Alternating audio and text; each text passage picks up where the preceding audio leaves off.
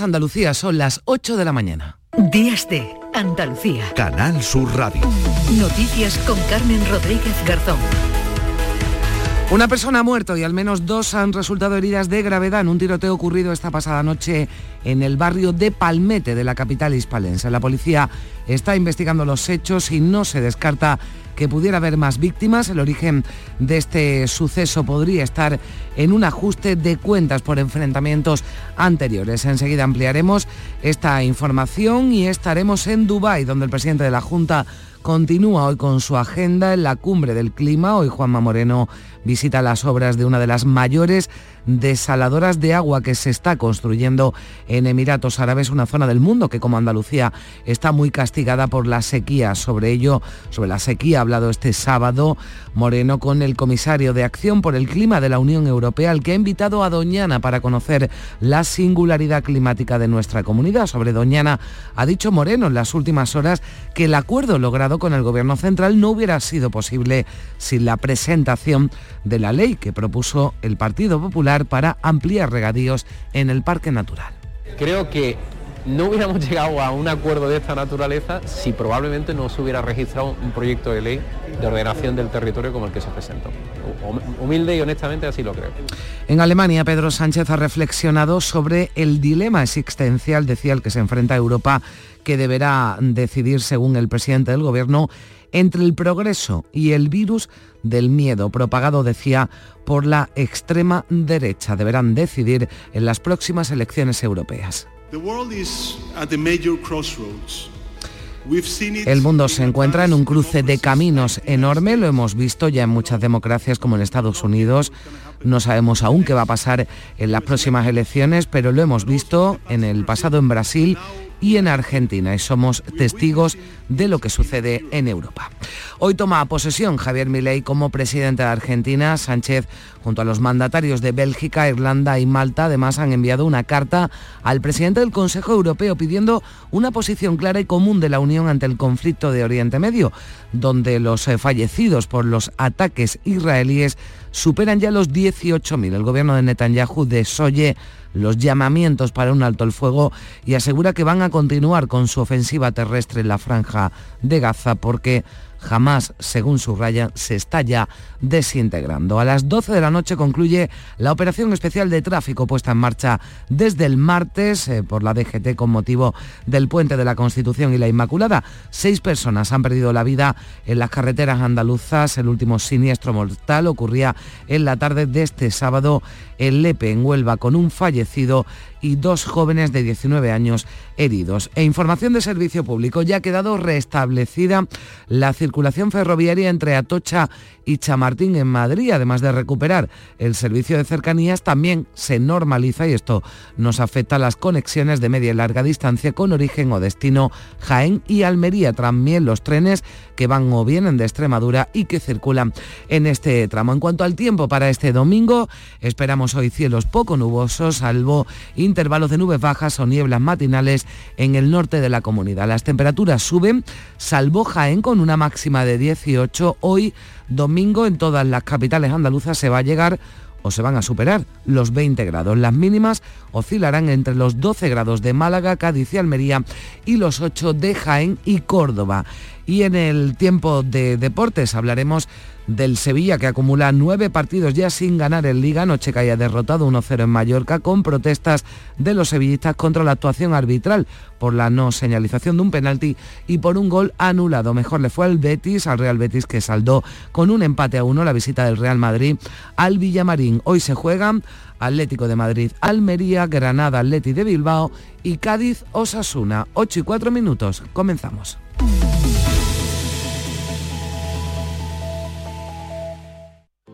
Existe un lugar donde cada paso es una obra de arte, donde la tradición forma parte del futuro, donde el tiempo se detiene para disfrutar cada segundo. Hay un lugar en el mapa que es magia para los sentidos, en donde cada paso se convierte en una experiencia. ¿Y si nos regalamos Úbeda y Baeza? Dos ciudades, un destino. La violencia de género digital comienza por controlarte. Oprime tu libertad y te obliga a hacer lo que no quieres. Empieza con un mensaje. Termina con una vida. Detéctalo a la primera. Denúncialo. No estás sola. 900-200-999. Pacto de Estado contra la Violencia de Género. Gobierno de España. Junta de Andalucía. Días de Andalucía. Canal Sur Radio. Noticias. 8 de la mañana y casi 6 minutos, un tiroteo registrado esta pasada noche en Sevilla capital se ha saldado con una persona fallecida y al menos otras dos heridas de gravedad. La policía investiga si este hecho tiene relación con otros tiroteos anteriores. ¿Qué sabemos, Manuel Vicente? Una persona ha muerto en la barriada sevillana de Palmete como consecuencia de los disparos realizados desde un vehículo que se ha dado a la fuga. Otras dos personas han resultado heridas graves, una de las cuales ha sido trasladada a un hospital a cuya puerta ha sido abandonada. La Policía Nacional está investigando si este hecho está relacionado con otros tiroteos recientes, lo que haría pensar que podría tratarse de un ajuste de cuentas. En concreto se intenta averiguar si hay alguna relación con los disparos que recibió el pasado viernes un hombre en el barrio de su eminencia, así como con otro enfrentamiento armado ocurrido en el mes de octubre después de la romería de Valme, tras el cual se detuvo a cuatro personas todas ellas vecinas del barrio de Palmete. Pues vamos a estar eh, muy pendientes de este suceso, también de la evolución de las personas heridas en este tiroteo ocurrido en el barrio de Palmete de la capital hispalense la pasada noche. Miramos ya a Dubái, el presidente de la Junta va a visitar hoy allí la construcción de una de las mayores desalinizadoras del mundo, la de NACAT, que construye las empresas Aquapower, Siden y Veol. Y allí va a conocer de primera mano cómo hacen frente en esta zona a la sequía. Precisamente sobre sequía habló este sábado con el comisario de Acción por el Clima de la Unión Europea, al que Moreno ha invitado a Doñana para conocer la singularidad climática de nuestra comunidad. Beatriz Galeano. Esta invitación la ha formulado durante el encuentro mantenido en la cumbre del cambio climático. Moreno ha pedido a la Unión Europea que tenga en cuenta las peculiares características que tienen las zonas con mayor sequía de Europa y ofrecía un dato como ejemplo. Andalucía ha perdido el 1% de su Producto Interior Bruto este año por culpa de la falta de agua. Por eso insistía también desde Dubái en la necesidad de que en España se firme un pacto por el agua. Un gran pacto por el agua entre todas las fuerzas políticas, especialmente entre el PP y el PSOE, que somos los que tenemos responsabilidad de gobierno importante, para que ambos lleguemos a objetivos, a calendarios precisos y concretos sobre qué tenemos que hacer cómo lo tenemos que hacer y en qué tiempo lo tenemos que hacer. También en Dubái, el presidente andaluz ha dado a conocer el proyecto del Valle Andaluz del Hidrógeno Verde, el mayor de Europa, impulsado por CEPSA y que estará en el campo de Gibraltar, Huelva y Almería. Generará 1.300 empleos directos y será el motor de 400 pymes. Estos son los datos que detallaba también qué significa que desde Andalucía parta el primer corredor de hidrógeno verde de Europa. Se están movilizando casi 5.000 millones de euros. Casi 5.000 millones de euros en torno un desarrollo de una tecnología que es absolutamente puntero. Una cifra muy potente y esto solo acaba de empezar. La elección de Andalucía no es casual, según el presidente, ya que es la comunidad con un coste más competitivo, con recursos naturales, redes de transporte y la infraestructura portuaria necesaria. Andalucía vive un desembarco de proyectos de hidrógeno verde con los que aspira a convertirse en un referente mundial de producción y exportación del que va a ser el combustible del futuro. Patricia Zarandieta, buenos días. Buenos días. El más importante es el Valle Verde del Hidrógeno presentado este sábado y que lidera CEPSA con dos localizaciones, una en Huelva, en Palos de la Frontera, y otra en Cádiz, en San Roque. Prevé empezar la producción a partir del año 2026 y ya tiene vendida el 60%. Contará con una inversión de 3.000 millones de euros y será el mayor proyecto en Europa de su clase. El segundo en importancia es el de Iberdrola, con una planta en Huelva en colaboración con Fertiberia. Aquí se van a invertir 750 millones y también se espera empezar a producir en 2026 23.000 toneladas de hidrógeno al año. Y la tercera iniciativa es la de la naviera danesa MERS que presentaba Pedro Sánchez en Dubái la pasada semana y por la que se va a construir una planta de metanol verde en el puerto nubense. Este combustible es un derivado del hidrógeno verde que usan los buques. Toda una revolución que va a protagonizar nuestra comunidad para ir sustituyendo a los combustibles fósiles. Su reducción progresiva va a estar presente en el acuerdo de la COP28, aunque la vicepresidenta tercera y ministra de Transición Ecológica, Teresa Rivera, ha denunciado la negativa de los países de la OPEP a incluirlos, a incluir los fósiles en cualquier acuerdo. Teresa Rivera ha calificado incluso de repugnante, decía, la posición de los países productores del petróleo al estar dificultando esa negociación y ha advertido que es responsabilidad de todos garantizar que no haya un gran apagón en España y avisa, la Unión Europea no se conformará solo con la reducción progresiva de los combustibles Por supuesto que primero necesitamos reducir las emisiones, reducir la presencia de combustibles fósiles para poder prescindir de ellos. Nuestra batalla hoy va a ser mucho más precisos, marcando fechas, marcando porcentajes, marcando la necesidad de empezar por el carbón y um, creo que por nuevas inversiones en combustibles fósiles y creo que um, habrá una oposición fuerte.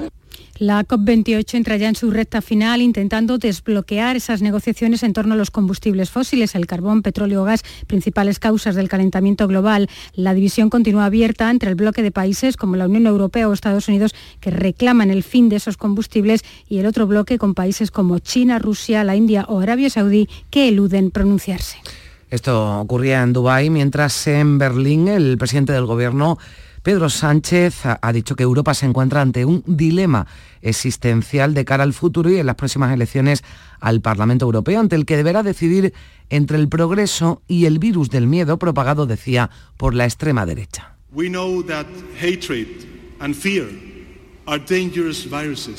Sabemos que el odio y el miedo son virus peligrosos que pueden ser letales para nuestras democracias. La extrema derecha lo sabe bien dice Sánchez, saben cómo expandir este virus. Por desgracia, este virus está invadiendo las políticas tradicionales de derecha en muchas partes de Europa y del mundo. El presidente del Gobierno ha asegurado que el mundo se encuentra en un cruce de caminos y que no se sabe aún qué pasará en las próximas elecciones de Estados Unidos, las elecciones del año que viene, pero sí se conoce ya lo que ha pasado en Brasil o en Argentina, donde hoy toma posesión de su cargo el presidente electo Javier Milei. Javier Milei, ¿qué sucede en la presidencia de Argentina? Alberto Fernández, tras ganar la segunda vuelta de las elecciones presidenciales, alcanzó el 55% de los votos frente al 44% de su rival, el ministro de Economía Sergio Massa. A su toma de posesión acuden hoy mandatarios internacionales como el presidente de Ucrania, Volodymyr Zelensky, o el rey Felipe VI en representación de España. Milei se ha limitado a decir que son cosas que pasan al ser preguntado por los periodistas por el hecho de que el presidente del Ejecutivo español, Pedro Sánchez, no le haya saludado tras su victoria. El presidente electo de Argentina mantenía este sábado un encuentro con Felipe VI y tras esa reunión, la canciller de Relaciones Exteriores, Diana Mondino, destacaba la buena sintonía mantenida con el monarca. Muy agradable, donde se plantearon todas las expectativas que tenemos.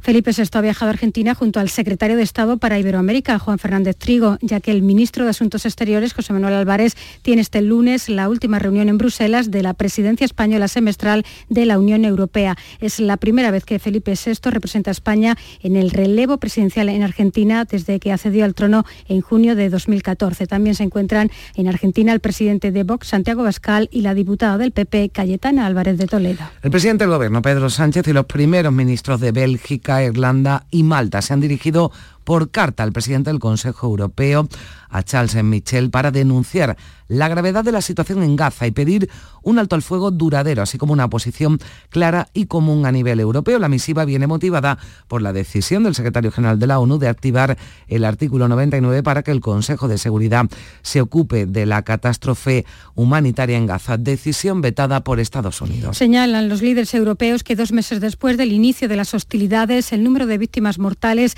y la terrible situación humanitaria han alcanzado niveles alarmantes. Asimismo, también han reiterado su rotunda condena de los ataques terroristas cometidos por Hamas el 7 de octubre y piden la inmediata liberación de los rehenes. Han reconocido el derecho de Israel a defenderse, pero siempre de acuerdo con el derecho internacional y el derecho humanitario. El ministro de Asuntos Exteriores ha asegurado que no hay ninguna duda de dónde se sitúa España en el conflicto de Gaza. José Manuel Álvarez subraya en una entrevista que publica hoy El País que Israel es un Estado amigo, al tiempo que exige al gobierno de Netanyahu que separe los objetivos terroristas de los civiles. La posición de España, dice Álvarez, no ha cambiado desde el pasado 7 de octubre con la condena del ataque contra Israel y la identificación de Hamas como organización terrorista. Insiste el ministro de Exteriores que nuestro país reconoce el derecho de Israel a defenderse, pero ajustándose al derecho internacional humanitario y alzando la voz para la protección de la población civil en Gaza. En el terreno al menos 17 civiles palestinos han fallecido y decenas han resultado heridos como consecuencia de las incursiones del ejército israelí en el centro de la franja de Gaza. Su primer ministro, Benjamín Netanyahu, ha anunciado un incremento de la presión bélica y ha elogiado el papel de Estados Unidos en la ONU, Manolo. Los últimos bombardeos israelíes se han llevado a cabo con aviones de combate contra viviendas civiles en distintos puntos de Gaza, dejando en todos ellos muertos y heridos, incluidos niños y mujeres.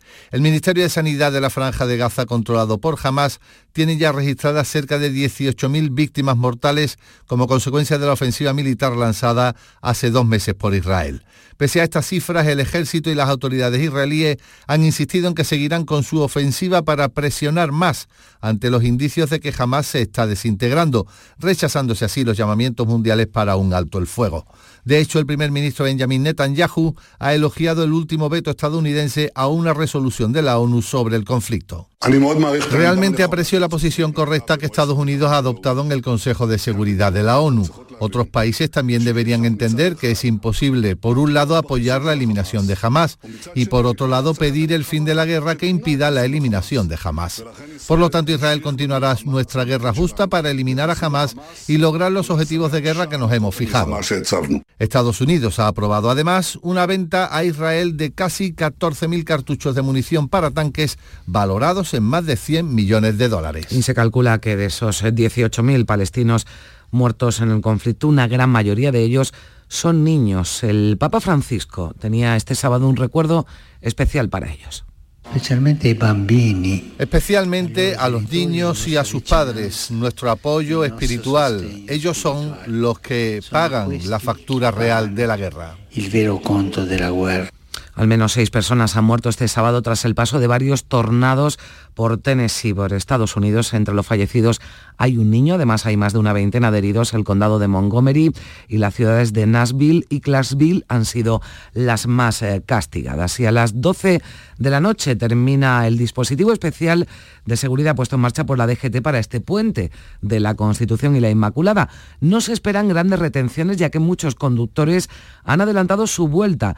Este sábado eh, había ya problemas de tráfico, especialmente en grandes ciudades como Barcelona, Madrid y Valencia. En cuanto al balance de fallecidos, en lo que llevamos de puente, seis personas han muerto en las carreteras de Andalucía. La última en Lepe, en Huelva, en la tarde de este sábado, tras colisionar frontalmente dos turismos en la carretera A5055. También resultaban heridos dos jóvenes de 19 años. En total, en España han perdido la vida 12 personas, según el balance provisional que hace la DGT. Este puente de la Inmaculada ha provocado 1,6 millones de desplazamientos de largo recorrido en Andalucía, 8 millones en todo el país. Esto supone un incremento del 17% con respecto al de 2022 y del 10% si se compara con el año 2017. Es el último en el que estas festividades coincidieron con un miércoles y un viernes como ocurre en esta ocasión. Las zonas más concurridas están siendo las de montaña para la práctica de deportes de invierno y las zonas turísticas, las grandes ciudades y las segundas residencias. La circulación ferroviaria en el tramo Atocha-Recoletos de Madrid ha quedado restablecida en la madrugada de este domingo tras los trabajos realizados por eh, Adif y Renfe permitirá recuperar el servicio habitual de las líneas de cercanías, pero también el servicio de los trenes de media y larga distancia con origen o destino en Alcázar de San Juan, en Jaén, en Almería o en Extremadura, que circulan por este tramo. Y de vuelta a la crónica política, la mesa de trabajo para abordar pactos de Estado ofrecida por Pedro Sánchez al PP enfrenta a ambas formaciones. Desde el Gobierno hablan de oposición destructiva y desde el PP acusan al presidente del Ejecutivo de ser rehén de sus socios independentistas. El ministro de Presidencia y Justicia, Félix Bolaños, ha acusado al PP de tener miedo a hablar y no querer, decía, sentarse en esa comisión de trabajo propuesta por el presidente del Gobierno, una mesa de diálogo en la que se quieren abordar asuntos pendientes como la reforma de la financiación autonómica o la renovación del Consejo General del Poder Judicial que no tengan miedo a pactar, a que no tengan miedo a hablar con el diferente, con el Partido Socialista. Desde luego la renovación del Consejo General del Poder Judicial o la financiación de las comunidades autónomas son imprescindibles y yo lo que quiero preguntar de nuevo al Partido Popular es ¿Qué no le gusta al Partido Popular de esa comisión de trabajo? Que sea para pactar, que sea para hablar, que sea para trabajar. Y el portavoz del Grupo Popular en el Congreso, Miguel Tellado, ha cuestionado que el jefe del Ejecutivo, Pedro Sánchez, quiera llegar a acuerdos con el PP porque está, dice, amordazado por sus socios. Tellado ha confirmado que el líder de su partido, Alberto Núñez Feijóo, acudirá a una reunión si se le convoca para hablar de esos temas. Esa reunión, si finalmente es convocada por el presidente del Gobierno, Feijóo acudirá sin verificador y sin mediador. Sánchez en realidad no sé si quiere llegar a acuerdos con el Partido Popular. Lo que creo es que no puede y no puede porque no le dejan sus socios. Y la realidad es que hoy en España tenemos un presidente del gobierno eh, amordazado por los partidos que le han hecho presidente. Mañana lunes se retoman las negociaciones entre el Ministerio de Trabajo, la patronal y los sindicatos para tratar de alcanzar un acuerdo sobre la revalorización del salario mínimo interprofesional. El secretario general de la UGT, Pepe Álvarez, ha pedido al futuro sustituto de Nadia Calviño al frente del Ministerio de Economía que consolide el crecimiento económico y cumpla, decía, con los acuerdos del Gobierno de coalición. Bueno, estamos a la espera de un ministro una ministra de, Economía. Eh, yo lo que creo que es muy importante es que el Gobierno cumpla eh, con los acuerdos de, gobierno de coalición. Eh, se trata fundamentalmente de que el salario mínimo interprofesional llegue a esos 1.200 euros, o lo que es lo mismo, al 60% del salario medio durante la legislatura. Y en Andalucía también vamos a estar eh, pendientes de una cita hoy en Bruselas. Los ministros de Pesca de la Unión Europea van a intentar a partir de este domingo acordar las cuotas pesqueras en el Atlántico y el Mediterráneo para 2024. Una reunión que está previsto que continúe mañana lunes. Este encuentro, el último que preside el ministro español de Agricultura y Pesca, Luis Plana, en representación de la presidencia española del Consejo de la Unión Europea, va a comenzar este domingo a las 2 de esta tarde. Habrá hoy reuniones bilaterales entre la presidencia española y los Estados miembros para avanzar en esa negociación. Desde Andalucía, la Junta ha solicitado que el debate sobre las capturas y las cuotas para 2024 no traigan nuevos recortes a la flota pesquera, tanto en el volumen como en los días de faena. Desde la Consejería de Agricultura y Pesca se recuerda que armadores y tripulantes andaluces vienen adoptando medidas de recorte impuestas por Bruselas que en algunos casos llegan a poner en entredicho la viabilidad de sus embarcaciones. Y el puerto de Santa María en Cádiz va a contar el año que viene con un nuevo centro de formación aeroespacial que preparará a los alumnos para trabajar directamente en empresas del sector como Airbus. Javier Benítez. Será el primero en España en contar con los materiales, herramientas y maquinarias originales con las que trabaja Airbus, según ha señalado el alcalde portuense Germán Beardo. Para que profesionales del sector sean aquellos los que impartan clases y eh, presenten a los alumnos su experiencia eh, reglada y de acuerdo con las condiciones del mercado. Este centro de formación aeroespacial 4.0 arrancará en 2024 con dos cursos de montador aeronáutico de 500 horas de duración. Y la Guardia Civil ha detenido a tres personas que introducían droga a través del aeropuerto de Sevilla. Usaban a una menor para aparentar ser una familia que viajaba, que hacía turismo, y, pero llevaban hachís escondido por todas partes, Javier Moreno. Varios meses realizando viajes y la Guardia Civil terminó sospechando. Control en una de las llegadas a Sevilla. Tres kilos de bellotas de hachís en una faja adosada al cuerpo de uno de los detenidos. 380 gramos en una maleta que la mujer dijo que había extraído de la cavidad vaginal una vez pasado el filtro de seguridad. A la otra mujer se le incautaron unos 300 gramos escondidos en un zapato. Y esto que añade la portavoz de la Guardia Civil, Rosa Reina. Fueron sometidas a pruebas radiológicas en un hospital dando como resultado que todos habían ingerido sustancias extrañas y que las portaban dentro de su organismo. Por tal motivo, los tres mayores quedaron ingresados y detenidos en el hospital de, en un hospital de Sevilla, al padecer grave riesgo para su vida por la obstrucción intestinal. Un kilo cada uno en el cuerpo, los tres tenían antecedentes, la niña fue entregada a un familiar de una de las detenidas. En Jerez, una mujer ha resultado herida tras caerse este sábado desde las gradas del Polideportivo La Canaleja. Un testigo avisó al 112 de que esa mujer se había precipitado unos cuatro metros, que estaba herida. Tras atenderla en el lugar fue trasladada al hospital de Jerez. Se investigan ahora las causas de esa caída. La ONU conmemora este 10 de diciembre el 75 aniversario de la Declaración Universal de los Derechos Humanos y Málaga va a ser, lo será el martes, la primera ciudad española en acoger la campaña que lleva por lema la declaración más bonita que jamás hicieron. Una campaña que ha pasado ya por otras eh, ciudades europeas como Oporto o París y que tiene como objetivo aumentar el conocimiento sobre la universalidad y la indivisibilidad de los derechos humanos. Un recordatorio de la necesidad de conocer estos derechos que deben protegerse en el mundo entero. La nueva directora para la igualdad de trato y no discriminación, Beatriz Carrillo, pedía aquí en Canal Sur Radio la colaboración de toda la sociedad para acabar con el racismo. Decía que España no es un país racista, pero sí sigue viendo conductas muy normalizadas de personas que lo son. El combate contra el racismo, contra el machismo, la homofobia, yo creo que es una responsabilidad social, política, institucional, donde todos tenemos que afrontarla de, manera común ¿no? y trabajar sobre todo desde la educación.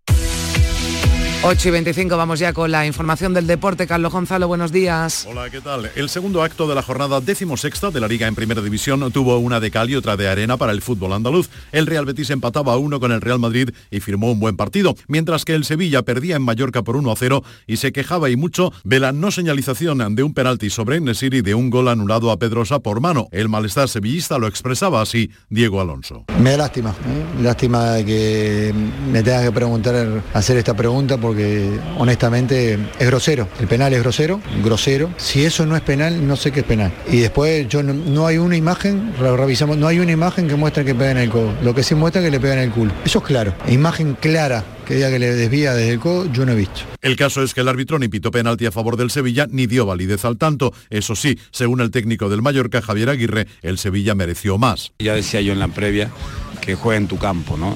Pero a cualquier equipo le juega en su campo, al Madrid, al Barça, y te llena de centros el área. Es un equipo que, que tiene muy buenos jugadores, que tiene la suerte en contra seguramente y hoy se demostró, porque hoy creo que merecieron algo más.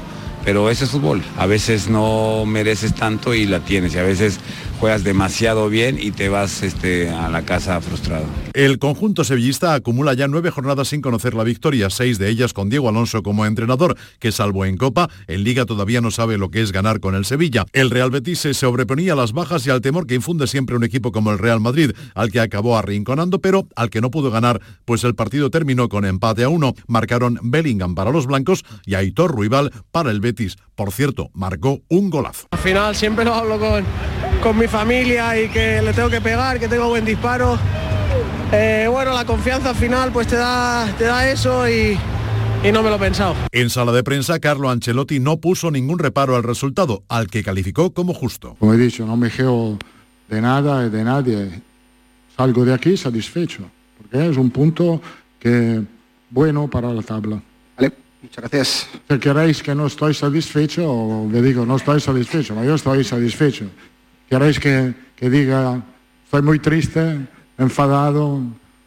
No es así, estoy contento. Ayer también se jugaron el Deportivo Alavés 0, Unión Deportiva Las Palmas 1, Villarreal 0, Real Sociedad 3 y hoy domingo a las 2 de la tarde Atlético de Madrid Almería. El Almería 16 jornadas sin ganar, todo lo que va de liga, juega en casa del Atlético de Madrid. Este es Gaisca Garitano. Yo creo que sí, yo soy optimista y ya te digo que los últimos partidos hemos estado cerca de ganar, aunque no lo hemos conseguido, y vamos pues, al escenario más difícil que hay, a un, a un equipo que ha ganado todo este año y bueno, los últimos años muy pocos equipos han conseguido sacar algo allí, pero tenemos una oportunidad y quiero ver al equipo competir y, y, hacer las cosas bien. Y nosotros los últimos partidos ya hemos competido muy bien contra equipos buenos como Betty, Real Sociedad y Getafe, los últimos que hemos jugado, y podemos hacerlo allí también, sabiendo de las dificultades que tiene el partido, pero lógicamente tenemos que, que ir a, a, dar nuestra mejor versión en un campo como esos. ¿no? Acto seguido, el Granada recibirá al Atleti de Bilbao con la necesidad imperiosa de puntuar.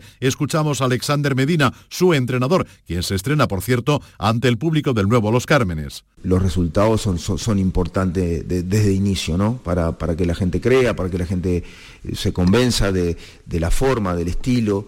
Eh, y bueno, y del sentir de, de, de nosotros como, como profesional. Así que, que sin duda que, que vamos a necesitar, necesitar, de ellos mañana, ¿no? El Cádiz recibirá a Osasuna de Pamplona. Objetivo de los cadistas, ganar y olvidar el fiasco en Copa. Sergio González. La hostia muy gorda, hay que levantarse y el equipo pues ahora está ya un poquito más, eh, con más energía, pero sabiendo que, bueno, que, la, que la liada fue gorda y yo creo que en este tiempo hasta el partido nos da suficiente para para aplicarnos bien, para recuperar esa energía, para tomarla, para, bueno, para estar fuertes y para saber que la única manera o la única, la única solución que podemos darle sin que eso quede ya compensado es el ganar mañana a Osasuna. La jornada se completa con el partido entre el Fútbol Club Barcelona y el Girona. Mañana lunes, Rayo Vallecano Celta. En Primera Federación, resultados de ayer: Recreativo Granada 1, Castilla 1 y Córdoba Club de Fútbol 2, Club Deportivo Castellón 0. En la Liga Femenina, Granadilla Tenerife 2, Granada 0, Sporting de Huelva 1, Real Sociedad 2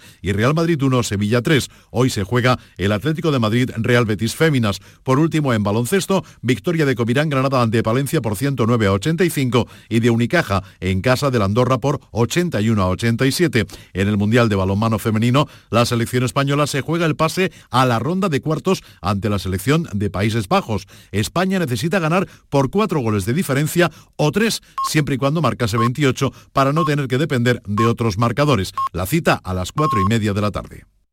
Días de Andalucía. Canal Sur Radio. Noticias con Carmen Rodríguez Garzón.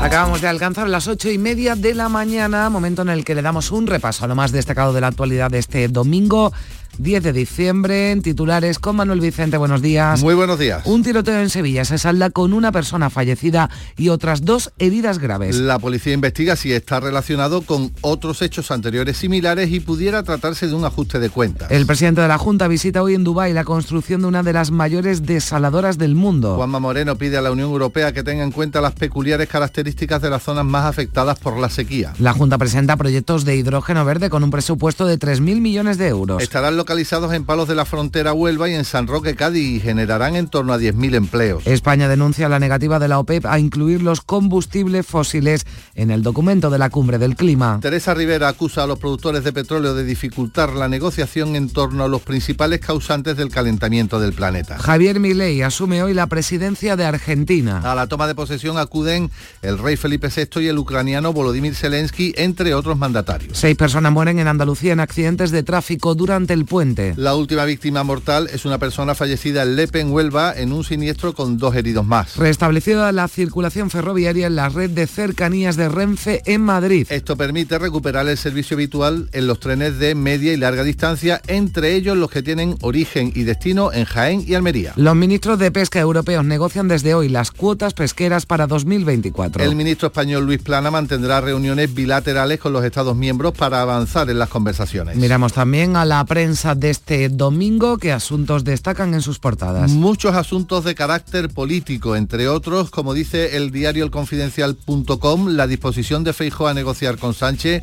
genera tensiones en el PP y es tanto contradictorio con este titular el que recoge el diario ABC. Feijó monta una oposición sin concesiones, como Aznar en el año 93. En el diario El Mundo, también en clave política, hay una encuesta, el electorado del PSOE se rompe ante la amnistía, el 45% dice no y mira hacia el exterior el diario El País para afirmar que Israel lleva a Gaza al borde de un colapso humanitario.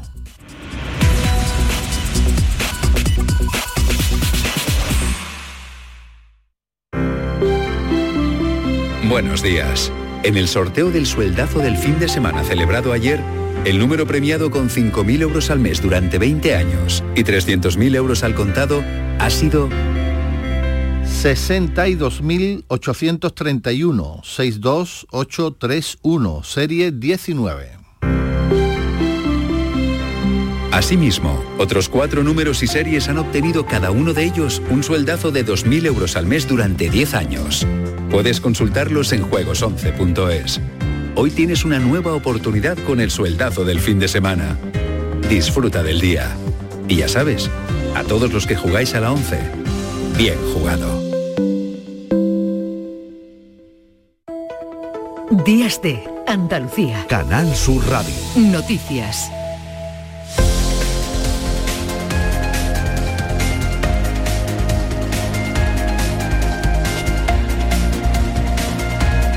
Ocho y 34 minutos de la mañana nos damos un paseo por Andalucía, por nuestras emisoras. Vamos a conocer cómo despierta Andalucía esta mañana de domingo 10 de diciembre. Comenzamos en Cádiz Allí está Victoria de Aro, ¿qué tal? Buenos días. Hola, ¿qué tal? Buenos días. 10 grados marcan los termómetros, viento del norte y algo de niebla, así que precaución en la carretera. En la prensa local, titular del diario de Cádiz, Barbate alza la voz y pide al gobierno que compense el uso del retín, terrenos pertenecientes a defensa desde el año 1981. Y en la voz de Cádiz, en su edición digital, encontramos los embalses de la provincia se mantienen a menos del 16%, no aumentan capacidad a pesar de las últimas lluvias. Hoy, 10 de diciembre, Día Internacional Nacional de los Derechos Humanos, manifestación en Cádiz Capital, convocada por varios colectivos para conmemorar el 75 aniversario de esta Declaración Universal. Gracias Vicky, vamos al campo de Gibraltar en Algeciras. Ana Torregrosa, muy buenos días. Buenos días, Carmen. Tenemos a esta hora 13 grados de temperatura. La máxima prevista para hoy es de 19 y el cielo está despejado. En la portada del diario Europa Sur encontramos una fotografía de la ensenada de Bolonia con el siguiente titular. Bolonia nuclear no, en referencia a un reportaje en páginas interiores en el que destacan que la playa tarifeña se salvó en los 80 de la instalación de una central atómica proyectada en 1973. Y nuestra propuesta para este domingo es visitar alguno de los belenes vivientes que se pueden disfrutar en la comarca, como el ya tradicional de la barriada algecireña de Pelayo o el Belén viviente de la estación de San Roque, que este año llega a su sexta edición. Gracias, Ana. Vamos ya hasta Jerez. Salva Gutiérrez, muy buenos días. Hola Carmen, buenos días. Pocas nubes en el cielo, sale el sol, tenemos a esta hora 12 grados y vamos a llegar a una máxima de 22. Diario de Jerez promueven un apartamento turístico en la calle Juana de Dios Lacoste. Foto también para la gran afluencia de público en Jerez con las zambombas de este largo fin de semana. Rotativo Viva Jerez. Todos quieren venir a Jerez. El auge de la zambomba supera todos los registros. Y en previsiones, pues una más. Destacamos hoy la zambomba de la Hermandad de la Misión, junto a la parroquia del Corpus Christi, en el barrio de Picadueñas de Jerez. Pues ya saben, ya lo están escuchando. Jerez llena de zambombas y protagonistas también de la actualidad del fin de semana ya final de Puente. ¿Cómo se presenta el domingo en Córdoba? Miguel Vallecillo, buenos días. ¿Qué tal? Buenos días. Eh, pues de momento con pocas nubes y 11 grados. Hoy se espera una máxima de 20. ABC Córdoba titula en su portada de hoy así, a toda página y con gran fotografía.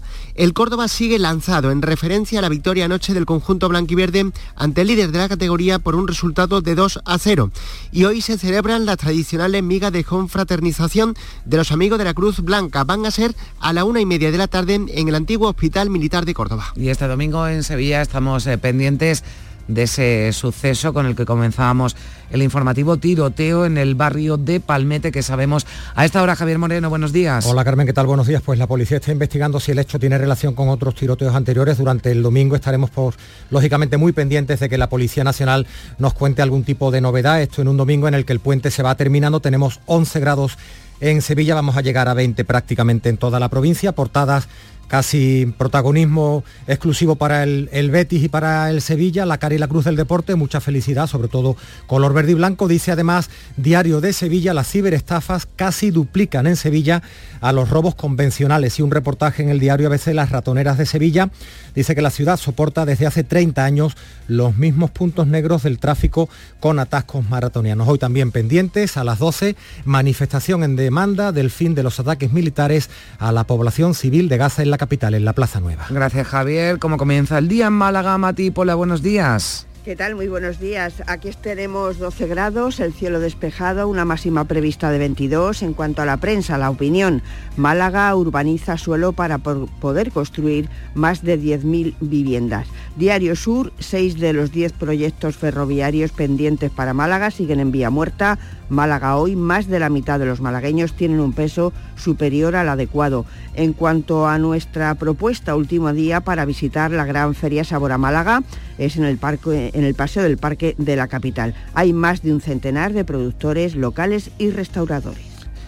Vamos ya hasta Huelva. Vicente Díaz, ¿qué tal? Buenos días. Hola, buenos días Carmen. Pues a esta hora tenemos 12 grados y los cielos han, amanecido despejados y una previsión de alcanzar hasta los 21 grados las temperaturas. Y el titular del vuelo de información eh, reza, pacientes denuncian las esperas de más de un año por una operación. Y en el diario de Huelva, David Toscano, presidente de la Diputación de Huelva, destaca la Sierra Nubense como referente turístico que se han cumplido las previsiones casi el 85% de, de, ocupación. Y mm, eh, la previsión, eh, ídolos minerarios de Huelva. El Museo Nubense comienza una exposición que recoge todos los vestigios de la provincia y de la península ibérica. Gracias Vicente, estamos ya en Granada. Luis López, buenos días. Buenos días, cielos despejados en la provincia, estabilidad meteorológica para el día de hoy también en el pronóstico, 6 grados ahora en la capital, frío como toca a esta época. Los temas de la prensa local, ideal, el nuevo plan urbanístico garantizará el soterramiento y la estación de andaluces, es decir, la que hay actualmente. Triunfo a lo NBA, también la portada de Ideal que se repite en Granada hoy con ese magnífico triunfo y marcador del Covirán Granada en el día de ayer. Granada hoy también hace referencia a que la provincia sufrirá un progresivo incremento de noches tropicales. Y en la agenda, hoy es el Día de la Virgen de Loreto, es la patrona del Ejército del Aire y del Espacio. Habrá actos en la base aérea de Armilla y también en Motril. Gracias Luis, 6 grados en, en Granada, de momento la temperatura más baja, hace fresquito también en Jaén. Alfonso Miranda, buenos días. ¿Qué tal? Buenos días. Pues 9 grados de temperatura que tenemos en la capital genese. Para una rebequita vamos que, que sobramos a esta hora de la mañana. Por lo demás, luce el sol en toda la provincia de Jaén a esta hora de la mañana. Hasta el 40% de seguimiento en la huelga de los abogados del turno de oficio Jaén. Es uno de los titulares que lleva esta mañana en portada el diario Ideal. El Jaén, por su parte, titula Lluvia de peluches en el Olivo Arena por una buena causa. Es que ayer, antes de empezar el partido del Jaén Progresión Interior ante el equipo del Manresa, eh, los aficionados que quisieron echaron un peluche que serán entregados a los niños con eh, necesidades eh, en estas navidades, en un encuentro en el que Jaén se clasificaba para la Copa de España después de ganar por seis tantos a uno. En cuanto a previsiones a esta hora de la mañana, la Dirección General de Tráfico ya lo tiene todo listo y todo preparado para lo que va a ser la gran operación retorno de vuelta a casa después de este macro puente festivo. A esta hora de la mañana ya están los desvíos alternativos colocados a la altura del nudo entre la A4 y la A44, a la altura de Bailén. Bueno, pues hasta las 12 de la noche va a estar activo ese dispositivo especial de la DGT, mucha precaución, mucho cuidado al volante si van a si tienen que coger el coche para regresar a sus hogares. Terminamos la ronda ya en Almería. Lola López, buenos días. Hola, buenos días. Tenemos 14 grados de temperatura. A esta hora, cielos despejados y en la prensa leemos en la voz de Almería que el soterramiento de Lorca puede retrasar el AVE a 2027. Está previsto que llegue en 2026. También Ideal dedica su portada a las obras de la alta velocidad y titula Los hitos más importantes para el soterramiento fase a fase. Y en cuanto al diario de Almería, leemos en su portada que ha habido récord de alumbramientos en mujeres mayores de 40 años, 431 nacimientos hasta septiembre, 5 más con madres de más de 50 años. Y en cuanto a las previsiones, a partir de las 12, la coordinadora Almería con Palestina se va a manifestar desde la puerta de Purchena hasta el paseo marítimo de la capital. Bueno, pues eh, así están las cosas, así se presenta este domingo lo han escuchado y lo habrán notado si ya han salido a la calle, si ya se han levantado y desde luego hace bastante menos frío que los días anteriores. A esta hora la máxima la tiene Almería con 14 grados, 6 grados a esta hora en Granada. Y a menos de dos semanas ya del sorteo de la Lotería de Navidad, hemos conocido que los andaluces jugarán, jugaremos este año más de 500 millones de euros somos la segunda comunidad autónoma que más dinero jugará solo por detrás de Madrid, cada andaluz, una media de 59 euros. Tres décimos. Sevilla se sitúa en la cabeza en cuanto a la cantidad consignada para este sorteo, algo más de 102 millones de euros. Le sigue Málaga con casi 100. Por habitantes, eso sí, son los jiennenses los que compran más décimos, con una media de 75 euros por persona, y los que menos los onubenses que no llegan a los 40. En muchas ciudades, en los despachos de lotería más famosos, con además ciudades llenas en este puente, hay colas interminables. Dos horas de cola. Acá viene el gato negro a comprarla. Pero hay que tener paciencia, porque si no tienes paciencia entonces, madre, y aquí echando un ratillo para comprar un décimo de lotería A ver si nos toca algún pellizquito. Bueno, pues aún queda para ese sorteo, pero ya con muchos números agotados. Como curiosidad, Sevilla y Cádiz son las ciudades andaluzas donde más veces ha caído el gordo en 18 y 12 ocasiones respectivamente. Tras eh, estas capitales se sitúa Málaga, 11 veces agraciada con el mayor premio de la Lotería de Navidad. Y por primera vez en la historia, la aldea del Rocío acoge un Belén viviente como un gran atractivo para visitar la zona, para dinamizar el turismo tras unos meses marcados por la ausencia en el altar de la Virgen del Rocío debido a su restauración. 100 figurantes recrean la vida cotidiana de la época del nacimiento de Jesús, adaptada a los usos y costumbres de la marisma. Esperemos que salga todo muy bien hoy y repitamos al año que viene mejor. Hemos enterado de este precioso Belén, que es tremendo y precioso, y hemos venido a verlo con los bebés. Los niños se han comportado estupendamente y le vamos a corresponder el próximo 5 de enero. Y a las 9 eh, de esta mañana, en 15 minutos, eh, abre la capilla ardiente de la actriz Iciar Castro, fallecida a los 46 años, capilla ardiente en la sala municipal de Palladius de Pallellat en Barcelona. Estará abierta al público hasta las 4 de la tarde hoy y mañana. Llegamos así a las 9 menos cuarto. Se quedan ahora con la información local.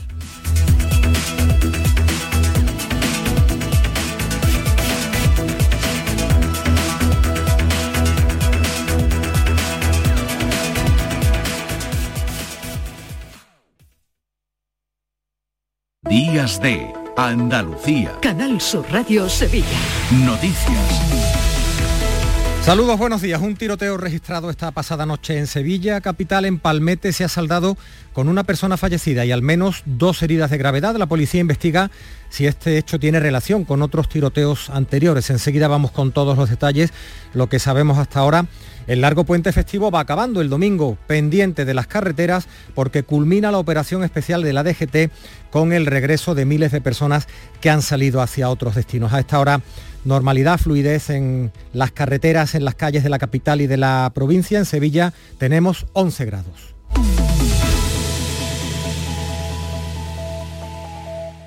Niño, tráeme algo fresquito de la nevera. Pero papá, si esto está más caliente que el queso de un San Jacobo.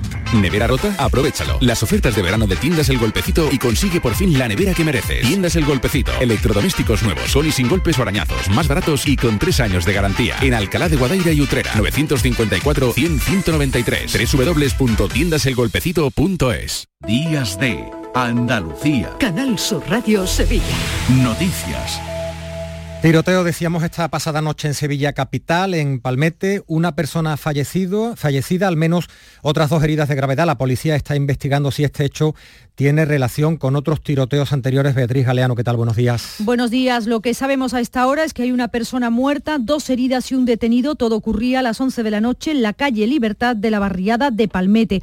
El fallecido murió prácticamente en el acto como consecuencia de los disparos realizados desde un vehículo que se daba a la fuga. Otras dos personas han resultado heridas graves. Una de ellas era abandonada malherida en la puerta de un hospital.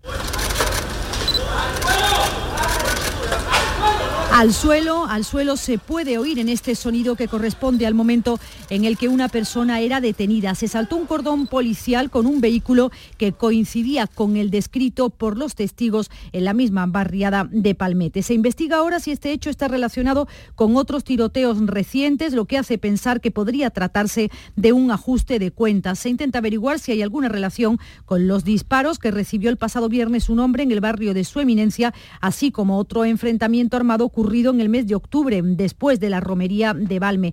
En ese suceso, cuatro personas resultaron, fueron detenidas, todas ellas eran vecinas de este mismo barrio de Palmete. Por tanto, pendientes de esa investigación policial. Y el alcohol al volante ha provocado este puente, de momento, dos accidentes de tráfico en Sevilla, en ambos casos mujeres jóvenes que dieron positivo en los controles. Una de 27 años, una mujer de 27 años que superaba el cuádruple de la tasa máxima de alcohol permitida, tuvo que ser hospitalizada con posible fractura en un brazo, eh, fractura ósea en un brazo al volcar el vehículo que conducía en la isla de la Cartuja. Los bomberos tuvieron que intervenir para rescatarla a ella y a otra persona que iba como ocupante y que resultó ilesa. Se están instruyendo diligencias por parte de la policía local por un delito contra la seguridad vial. Y en la madrugada del jueves al viernes, Otra conductora, en este caso de 24 años, que resultaba herida leve tras volcar su coche al perder el control y chocar con dos vehículos estacionados. Como en el accidente del sábado, los bomberos tuvieron que intervenir y también se está investigando porque la mujer dio positivo en las pruebas de alcoholemia. Y la Guardia Civil ha detenido a tres personas que introducían droga en el aeropuerto de Sevilla. Usaban a una niña y fingían ser una familia que viajaba. Hasta 76 viajes realizaron los agentes del aeropuerto. Terminaron sospechando. Se realizó un control en la última de sus llegadas. Tres kilos de bellotas de hachís en una faja adosada al cuerpo de uno de los detenidos. Además de esto que cuenta la portavoz de la Guardia Civil, Rosa Reina. Además, en el interior de la maleta que llevaba había además un recipiente con 380 gramos de bellota y esta manifestó a, los, agentes que, que las había extraído de la cavidad vaginal una vez pasado el filtro de seguridad. A la otra mujer del grupo se le incautó unos 300 gramos de bellota de hachís escondido en un zapato.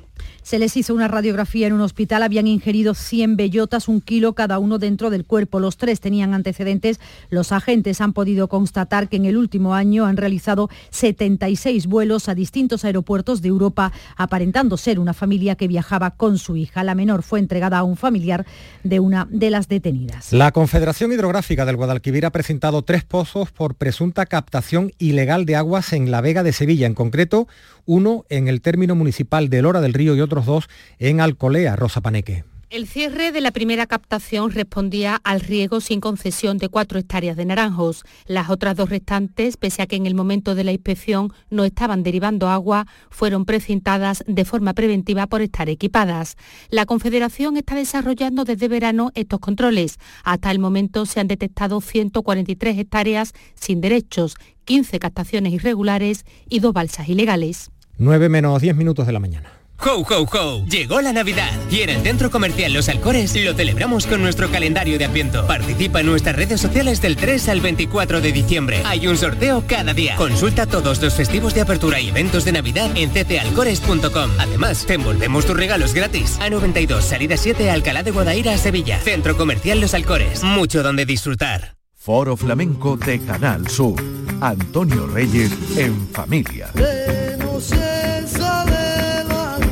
Este lunes 11 de diciembre te invitamos a disfrutar de una edición especial Navidad de nuestro Foro Flamenco.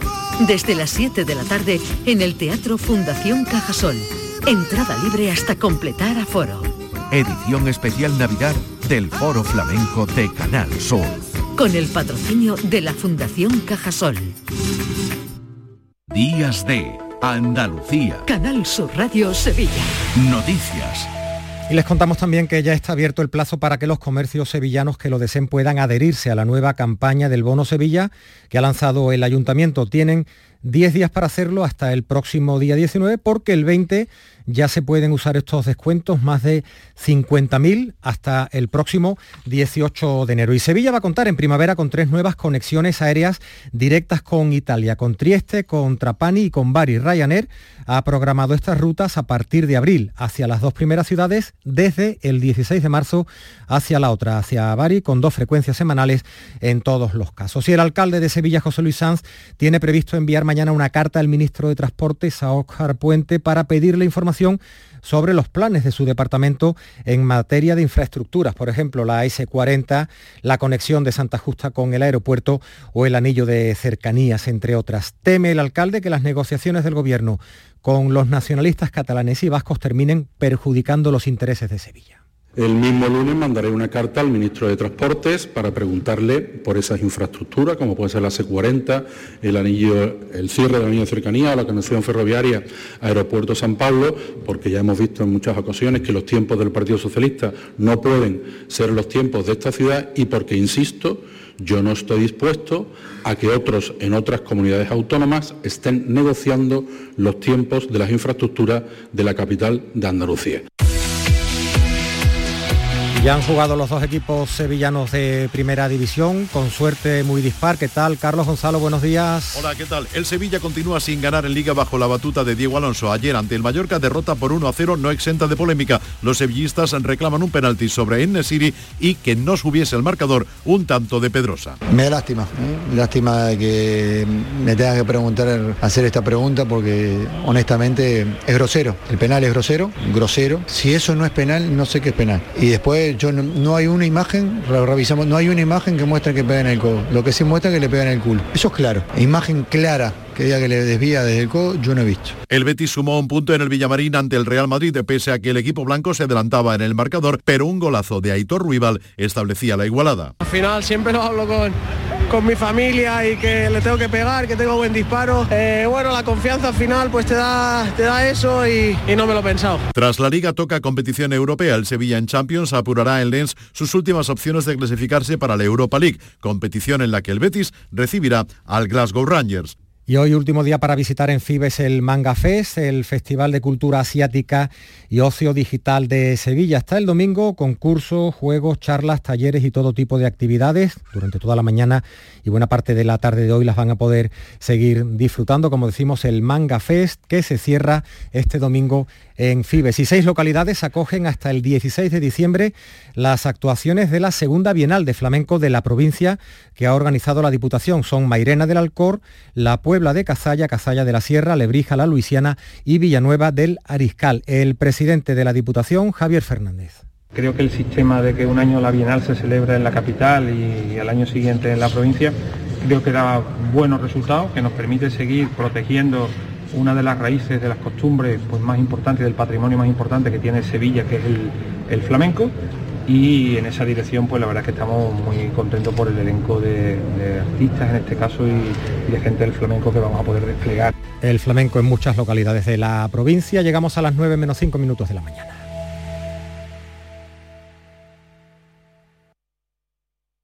Días de Andalucía. Canal Sur Radio. Noticias con Carmen Rodríguez Garzón.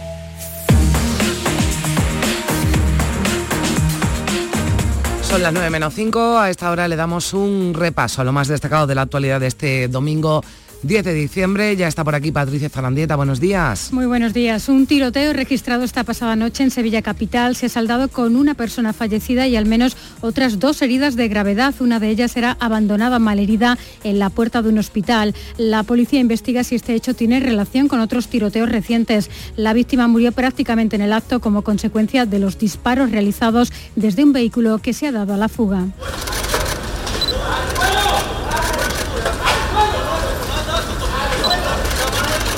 Al suelo, al suelo se puede oír en este momento en el que una persona era detenida. El origen de este suceso podría estar en un ajuste de cuentas por enfrentamientos anteriores. Y desde Dubái, el presidente de la Junta de Andalucía, Juanma Moreno, va a visitar hoy domingo las obras de una de las mayores desaladoras de agua que se están construyendo en Emiratos Árabes, una zona del mundo que como Andalucía está muy castigada por la sequía. Nuestra comunidad ha perdido el 1% del Producto Interior Bruto por culpa de esa falta de agua y por eso, insiste Juanma Moreno, en la necesidad de que en España se firme un pacto por el agua. Yo quiero que haya un gran pacto por el agua, y lo que yo creo, un gran pacto por el agua entre todas las fuerzas políticas, especialmente entre el PP y el PSOE, que somos los que tenemos responsabilidades de gobierno importantes, para que ambos lleguemos a objetivos, a calendarios precisos y concretos sobre qué tenemos que hacer, cómo lo tenemos que hacer y en qué tiempo lo tenemos que hacer. En Dubái, España ha denunciado la negativa de la OPEP a incluir los combustibles fósiles en el documento final de la cumbre del clima. Teresa Rivera ha acusado a los países productores de petróleo de dificultar la negociación en torno a los principales causantes del calentamiento del planeta. Y en Alemania, Pedro Sánchez ha reflexionado sobre el dilema existencial al que se enfrenta Europa, que deberá decidir, decía el presidente del Gobierno, entre el progreso y el virus del miedo propagado, señala, por la extrema derecha. Sabemos que el odio y el miedo son virus peligrosos que pueden ser letales para nuestras democracias. La extrema derecha lo sabe bien, saben cómo expandir ese virus. Por desgracia, ese virus está invadiendo las políticas tradicionales de derecha en muchas partes de Europa y del mundo. Hoy además toma posesión Javier Milei como presidente electo de Argentina. A su toma de posesión acuden hoy mandatarios internacionales como el presidente de Ucrania, Volodymyr Zelensky, o el rey Felipe VI en representación de España. El monarca mantenía ya este sábado un encuentro con el presidente electo argentino y tras esa reunión la canciller de Relaciones Exteriores, Diana Mondino, destacaba la buena sintonía. Muy agradable, donde se plantearon todas las expectativas que tenemos. Y Sánchez junto a los mandatarios de Bélgica, Irlanda y Malta han enviado una carta al presidente del Consejo Europeo pidiendo una posición clara y común de la Unión ante el conflicto de Oriente Medio, donde los muertos por los ataques israelíes superan ya los 18.000. El gobierno de, Netanyahu desoye los llamamientos para un alto el fuego y asegura que continuarán con su ofensiva porque jamás, según subrayan, se está ya desintegrando. Y a las 12 de esta noche concluye la operación especial de tráfico puesta en marcha con motivo del puente de la Constitución Constitución y la Inmaculada. Seis personas han perdido la vida en las carreteras andaluzas. El último siniestro mortal ocurría en la tarde de este sábado en Lepe, en Huelva, con un fallecido y dos jóvenes de 19 años heridos. Y también con información del servicio público sepan que ya ha quedado restablecida la circulación ferroviaria entre Atocha y Chamartín. Además de recuperar el servicio de cercanías, también se normaliza las conexiones de media y larga distancia con origen o destino en Jaén y Almería. Y hoy cita en Bruselas los ministros de Pesca europeos negocian desde hoy las cuotas pesqueras para 2024. Desde Andalucía se ha solicitado que esas negociaciones no traigan nuevos recortes tanto en el volumen de las capturas como en los días de faena. Y en un minuto a las 9 de esta mañana se va a abrir ya la capilla ardiente de la actriz Iciar Castro, fallecida a los 46 años en la sala municipal de la localidad de Pallella, en Barcelona. Va a estar abierta al público hasta las 4 de esta tarde, hoy y también mañana lunes. Eh, Patricia. Resumen de las eh, noticias que venimos contándoles desde las 8 aquí en Días de Andalucía. Llegamos ahora a las 9 en Canal Sur Radio y en Radio Andalucía Información.